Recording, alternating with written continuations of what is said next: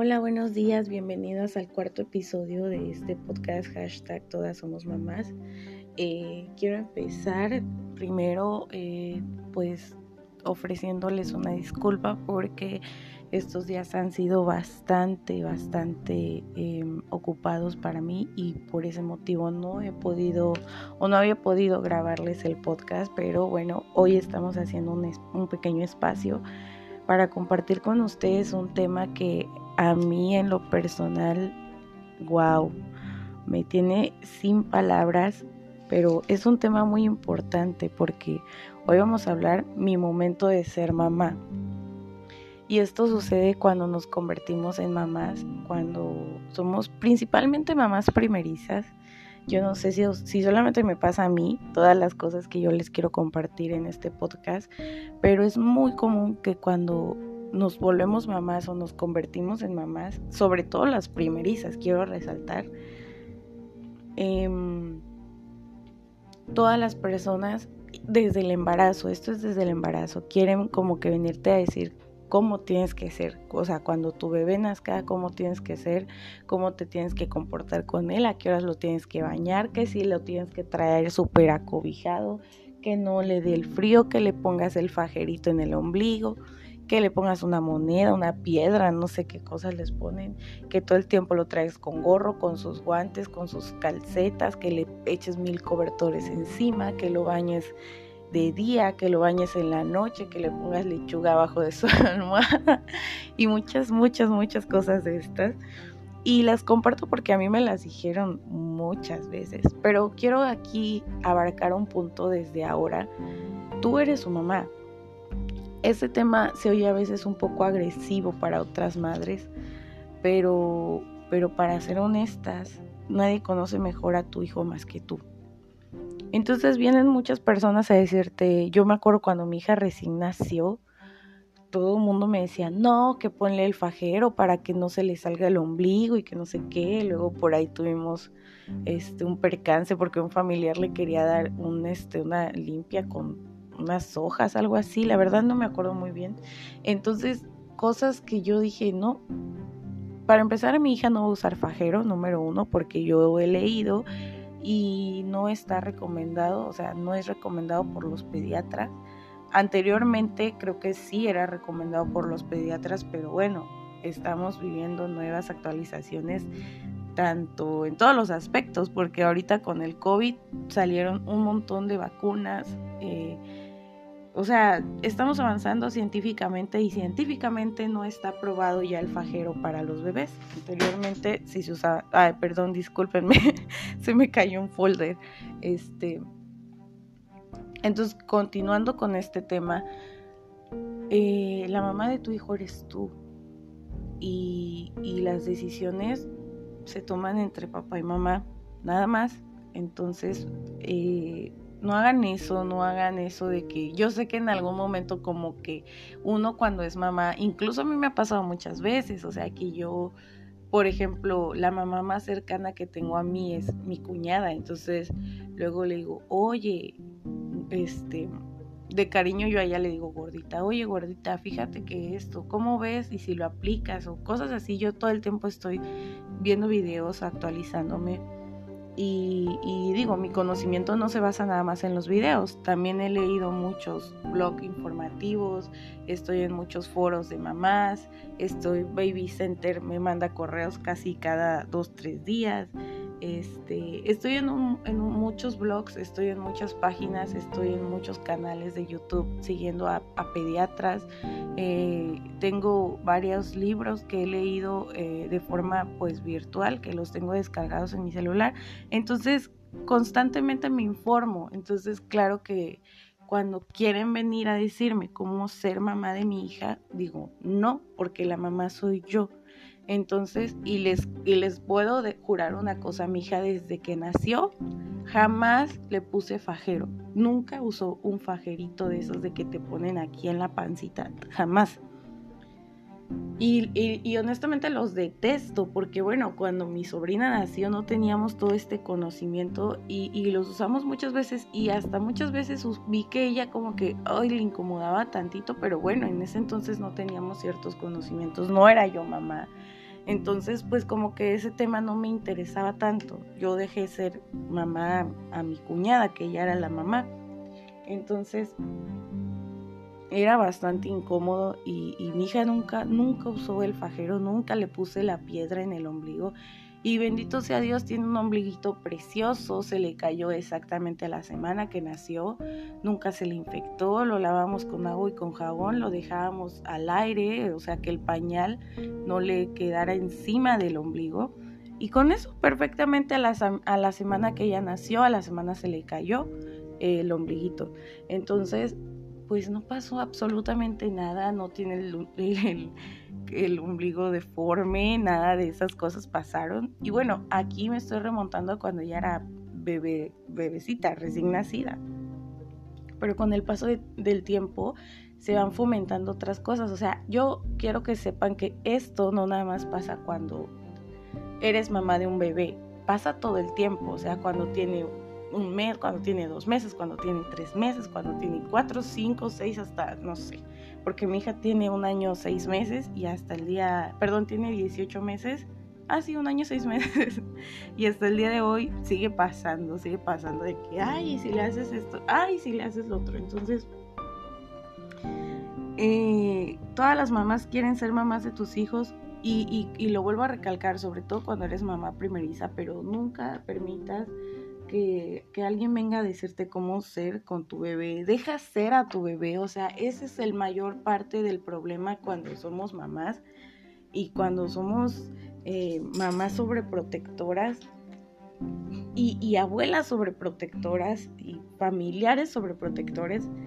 Eh, pero, ¿saben?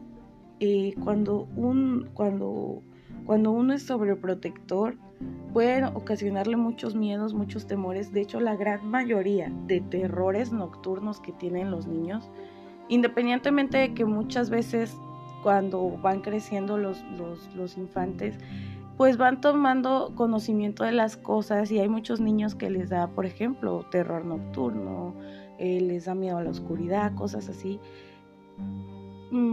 A veces es por medio de la imaginación de las cosas que ven, de la información que reciben por las, por eh, las cosas que ven en la televisión, pero también la gran mayoría es porque uno, ay, es que ahí viene el coco y te va a comer, el coco vive abajo de la cama, el coco te persigue si te portas mal, o sea, todas esa clase de cosas son cosas que no deben uno decirle a sus hijos, o sea, si él le tiene miedo a la oscuridad, le va a tener miedo porque él así lo decidió porque la oscuridad le aterroriza, le causa algo y punto, se acabó. No porque el coco viva, el coco ni existe, el coco está colgado en una palma y ahí déjenlo, o sea, no lo ocupen para manipular y chantajear a sus hijos, por favor, porque eh, empiezan los chantajes con el coco y con la manipulación con el, con el coco, con el payaso, con el esto, con el otro pero cuando los hijos van creciendo, esa manipulación va cambiando. Por favor, no hagan eso.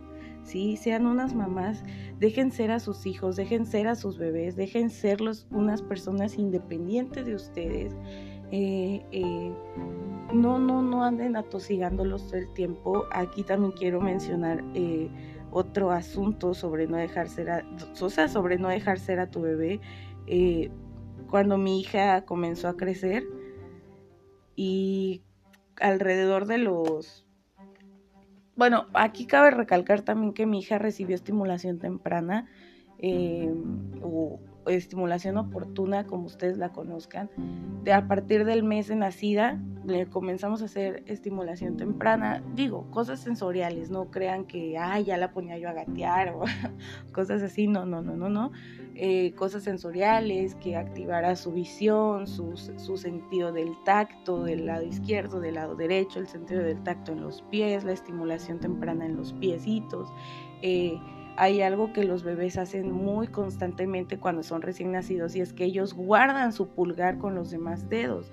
Entonces recibió estimulación eh, para que ella abriera su palmita y no atrapara el otro dedo, sino que dejara salir sus deditos.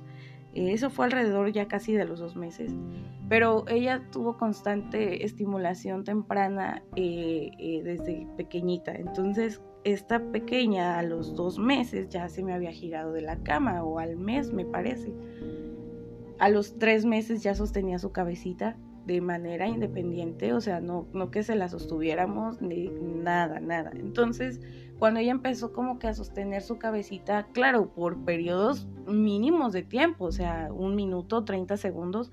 El caso es que como a los cuatro meses ella ya se me volteaba, ya levantaba su cabeza, ya la agachaba, ya jugaba con algunos peluches, porque cabe mencionar que somos alérgicos, este, con algunos muñequitos hipoalergénicos que tenemos, entonces ella ya los cargaba, los jalaba, los aventaba, les hacía esto, les hacía lo otro. Entonces, aquí viene algo súper, súper, súper, súper importante que quiero mencionar.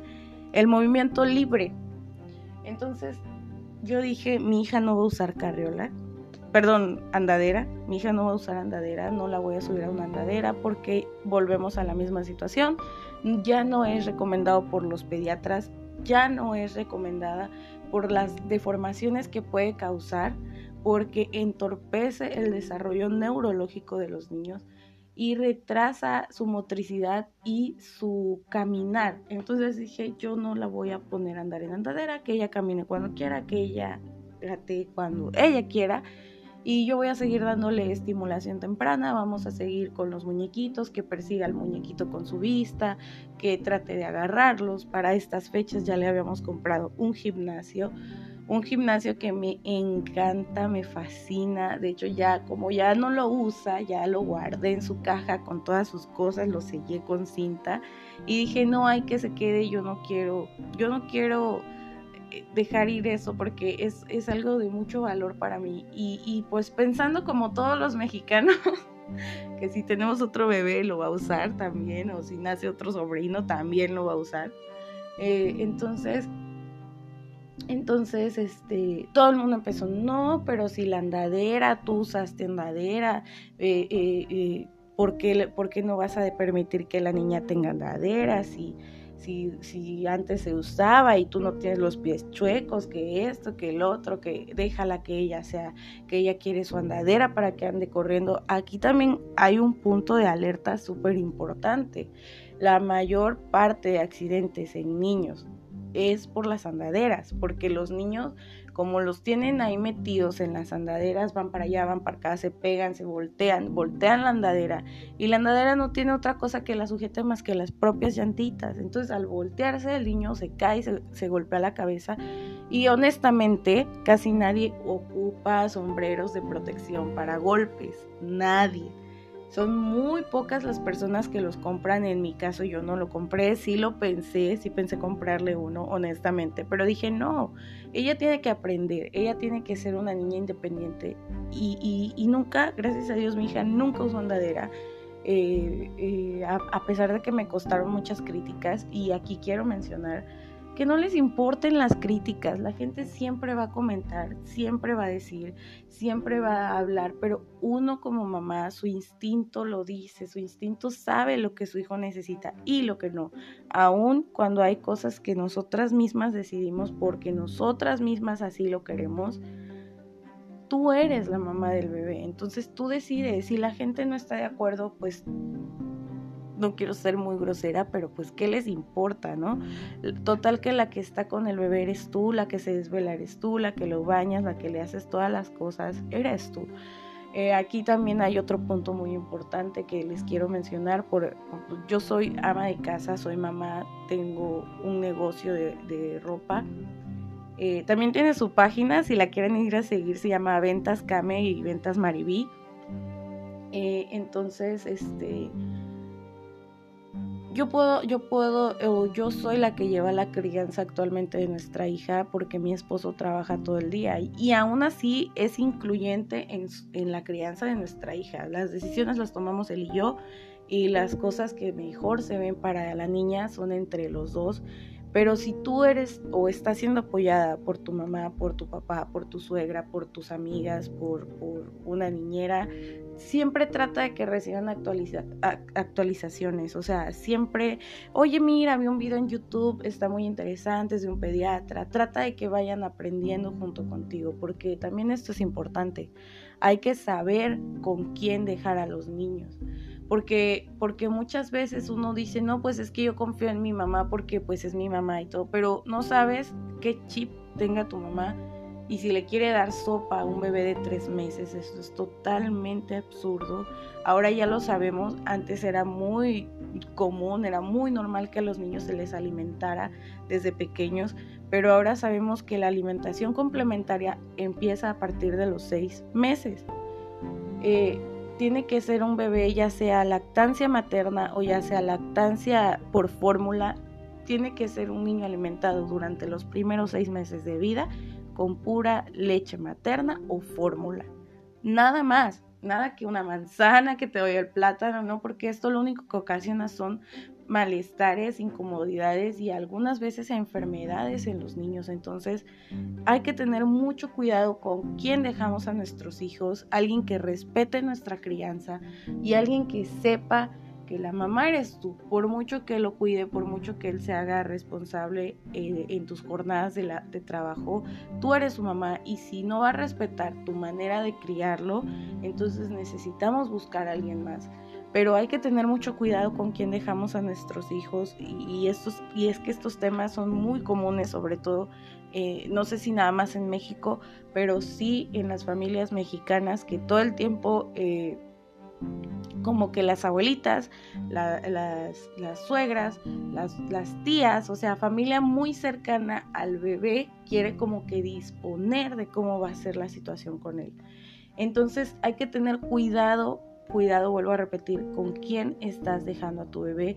Y, si tú eres mamá, eh, mamá pues, que no trabaja, que está en su casa, eh, pues mucho más a mi favor. Tú llevas su crianza tal cual, entonces infórmate, lees. Eh, yo siempre he dicho, empodérate de conocimiento, no de, no de, ay, es que yo soy una mujer empoderada. No, hay que ser mujeres empoderadas de conocimiento, que si alguien tenga eh, de las ganas de venir a decirte, es que las cosas no son como las estás llevando, ¿por qué?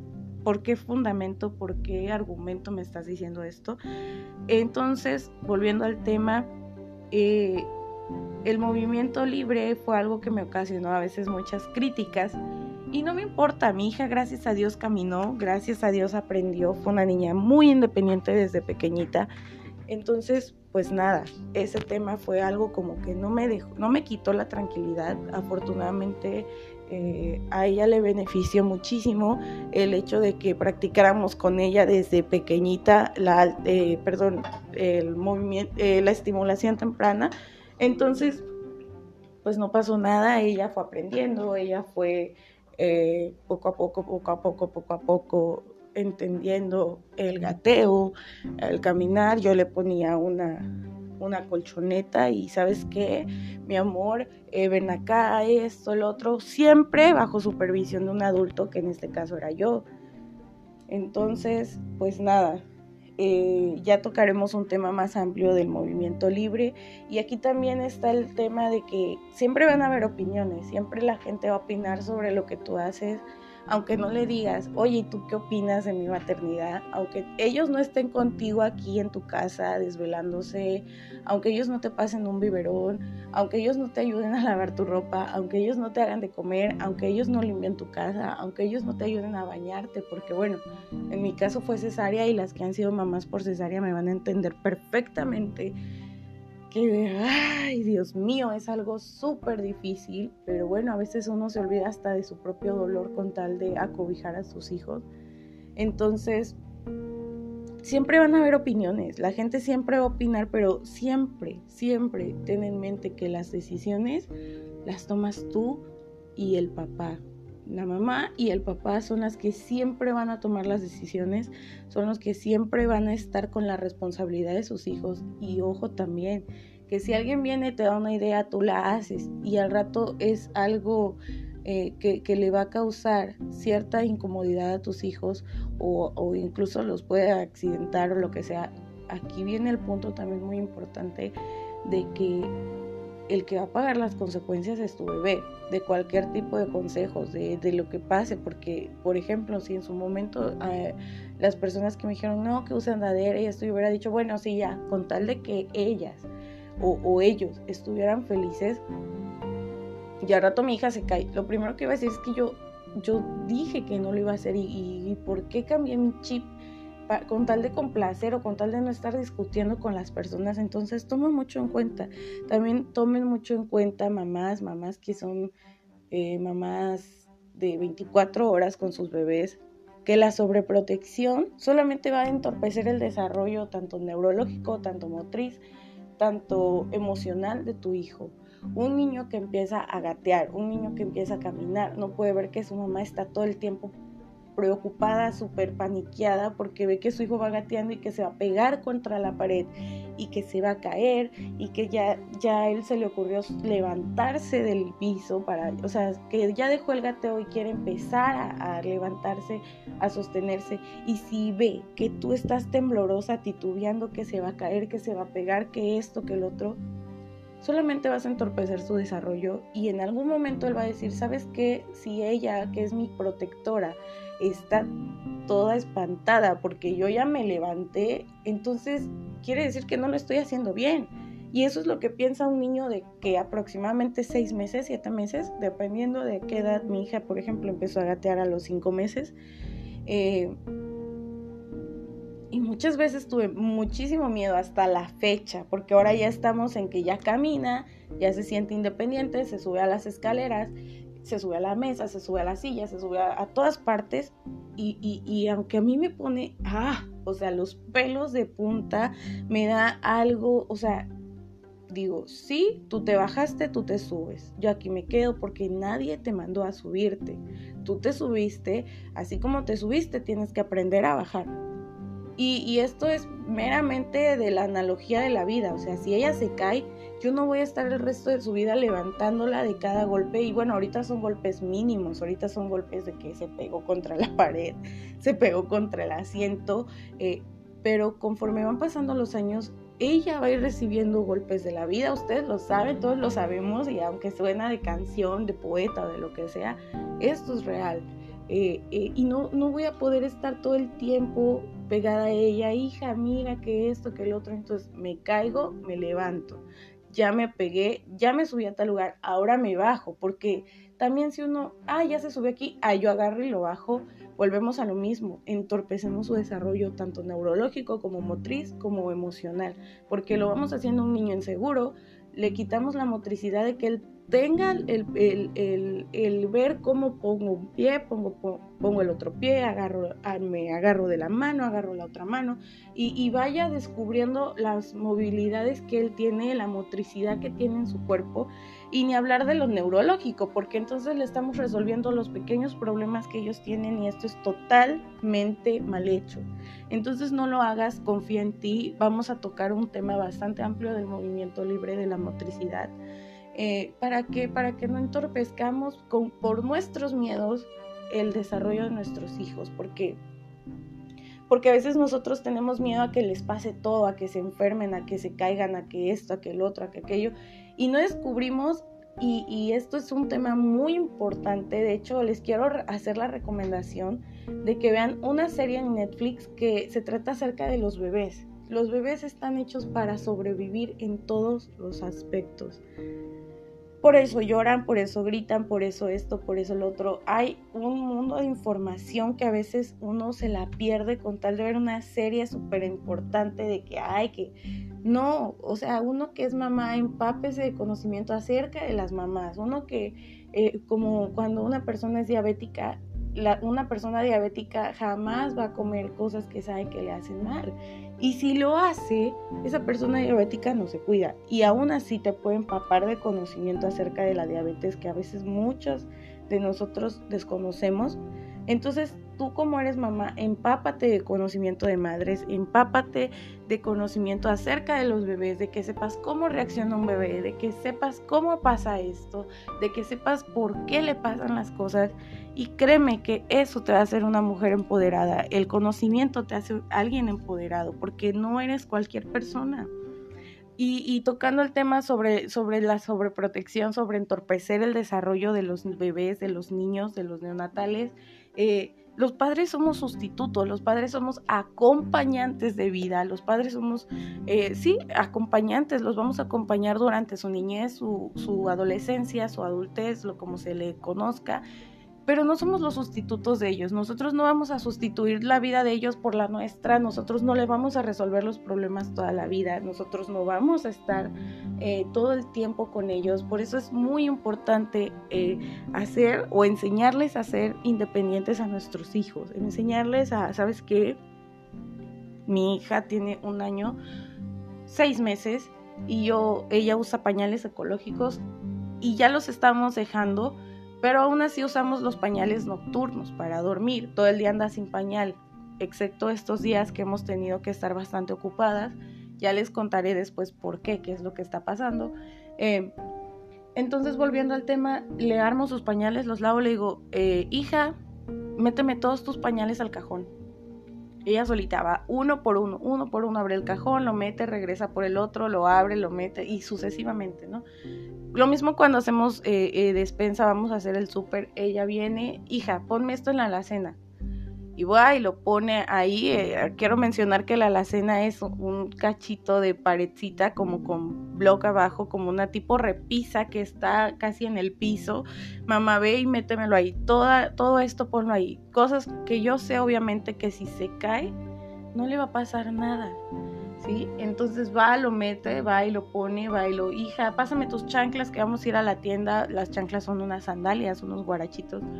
Ve, va por sus chanclas, las trae y como toda niña, ¿no? Yo sé que ella podría tener más conocimientos, podría tener más habilidades, pero ella es así y yo así la voy a dejar ser. No la voy a forzar a que haga cosas de más o que haga cosas de menos. Pero si tienes hijos más grandes, enséñalos a ser independientes, enséñalos a que ellos se puedan valer por sí mismos, que ellos tengan la habilidad de convertirse en unas personas con muchas facultades que son muy mínimas. Hay niños que se ven espectaculares. por ejemplo, el día de ayer me quedé un rato con mi sobrina, le dije, hija, ¿sabes qué? Me vas a ayudar a lavar trastes porque yo estoy muy ocupada. Mi sobrina tiene cuatro años y el próximo mes cumple cinco. Y le digo, necesito que te subas a esta sillita, yo te voy a estar vigilando, me vas a empezar a lavar las cucharas le, vas, a, vas a lavar así, eh, les vas a enjuagar, el jabón se usa así, eh, después que termines de lavar las cucharas vamos a lavar los vasos y así sucesivamente. Y créanme que yo me quedé boca abierta cuando vi que una niña que creo que nunca en su vida había lavado platos o sí lo había hecho, eh, estaba lavando los, los, vasos y las, y las cucharas tal como yo se los dije. O sea, yo estaba fascinada viéndola haciendo. O sea, porque dije, wow, o sea, los niños están a nuestro alcance. O sea, con que uno les diga, ven, vamos a hacer esto, yo te enseño. Tía, lo estoy haciendo bien, lo estás haciendo excelente, mi amor, lo estás haciendo excelente. Estoy orgullosa de ver cómo estás haciendo eso. Porque tenemos, eh, eh, vuelvo a lo mismo, no sé si esto solamente es de cultura mexicana, pero los mexicanos tenemos la costumbre de que nuestros hijos crezcan ahí, al ahí se va jugando todo el tiempo, los queremos tener jugando, jugando tierra, jugando con sus juguetes, les compramos un montonal de juguetes para tenerlos entretenidos y los niños de ahora ahora nada más se la pasan viendo YouTube y, y, le ponemos el Peppa Pink y les ponemos esto y le ponemos el otro, el Plin Plin, esto, aquello. Entonces cuando hay un mundo de cosas que los niños pueden hacer fuera del mundo del entretenimiento, que pueden aprender, que pueden ser autosuficientes y que pueden ser independientes. Entonces, mamás, echémosles muchas ganas. Recuerda que si tú eres una mamá feliz, tu hijo va a ser un niño feliz. Tú eres su mayor ejemplo. Todo lo que tú haces, se lo va a adquirir. Si ve que tú peleas, él va a pelear. Si ve que tú avientas las cosas, él va a pelear perdón, él va a aventarlas y ve todo lo que tú haces, él lo va absorbiendo. Y como dicen, los niños son una esponjita, entonces tratemos de que esa, esponjita que tenemos en nuestras casas, que se levantan todos los días y nos dicen mamá, eh, tengan conocimiento bastante bueno y que vayan aprendiendo que las cosas son como son. Y a veces las cosas, por más sencillas que parezcan, cuestan mucho trabajo pero acompañados de papás felices, acompañados de personas que están contentas con su maternidad. Y si tú eres una mamá que me estás oyendo y no quieres hacer nada de lo que yo te puedo comentar o te puedo sugerir, también está muy bien, te felicito, lo estás haciendo muy bien, eres una excelente mamá, tú sabes lo que tu hija necesita o tu hijo necesita. Entonces, pues nada, eh, yo creo que tenemos que ser más solidarias y más cordiales mamás contra mamás, porque hay veces que las mamás atacan a otras mamás sin darse cuenta que estamos viviendo exactamente la misma situación o que en algún momento vivimos la misma situación. Entonces, les mando un fuertísimo abrazo. Muchas gracias porque he checado las reproducciones de este podcast y día con día va creciendo. Eh, eh, chequé que tenemos gente que nos escucha en los Estados Unidos. Muchos abrazos a Estados Unidos, muchas gracias por oírme. Eh, también escuché que, perdón, también vi que nos ve gente de Alemania. No sé quién eres en Alemania, no conozco absolutamente a nadie tampoco en Estados Unidos, pero les mando un fuerte abrazo. Muchas gracias por reproducir mi podcast, muchas gracias por escucharlos. Eh, ¿Qué decir de México que somos que el 90% de población mexicana que me escucha, muchas gracias. Ojalá vayamos creciendo y nuestras reproducciones vayan aumentando, nuestro nivel de audiencia vaya aumentando. Ya saben que pueden seguirme en mi Facebook como hashtag Todas Somos Mamás o como Todas Somos Mamás. Y los quiero mucho, les mando muchas, muchas vibras bonitas. Abracen a su familia, apapachen a su familia. Y quiero aprovechar este cachito para felicitar a mi madre que cumplió 42 años. Estoy feliz Hoy vamos a festejar por segunda vez su cumpleaños. Eh, mamita, eres la mujer más fuerte que conozco. Échale muchas ganas. Eres una mujer hermosa, maravillosa, fantástica. Eres la mejor abuelita del mundo. Eres para mí lo más importante. Quiero que sepas que estoy muy orgullosa de ti porque cada día veo que te levantas con muchos ánimos a pesar de todas las cosas que en este momento te están pasando. Eres una mujer bien valiente, eres una mujer bien fuerte y solamente quiero decirte que te admiro y ojalá y algún día pueda tener esa valentía, esa gallardía, esas cosas que tienes tú. Te amo inmensamente y espero que algún día pueda convertirme en una mujer tan fuerte y tan guerrera como tú.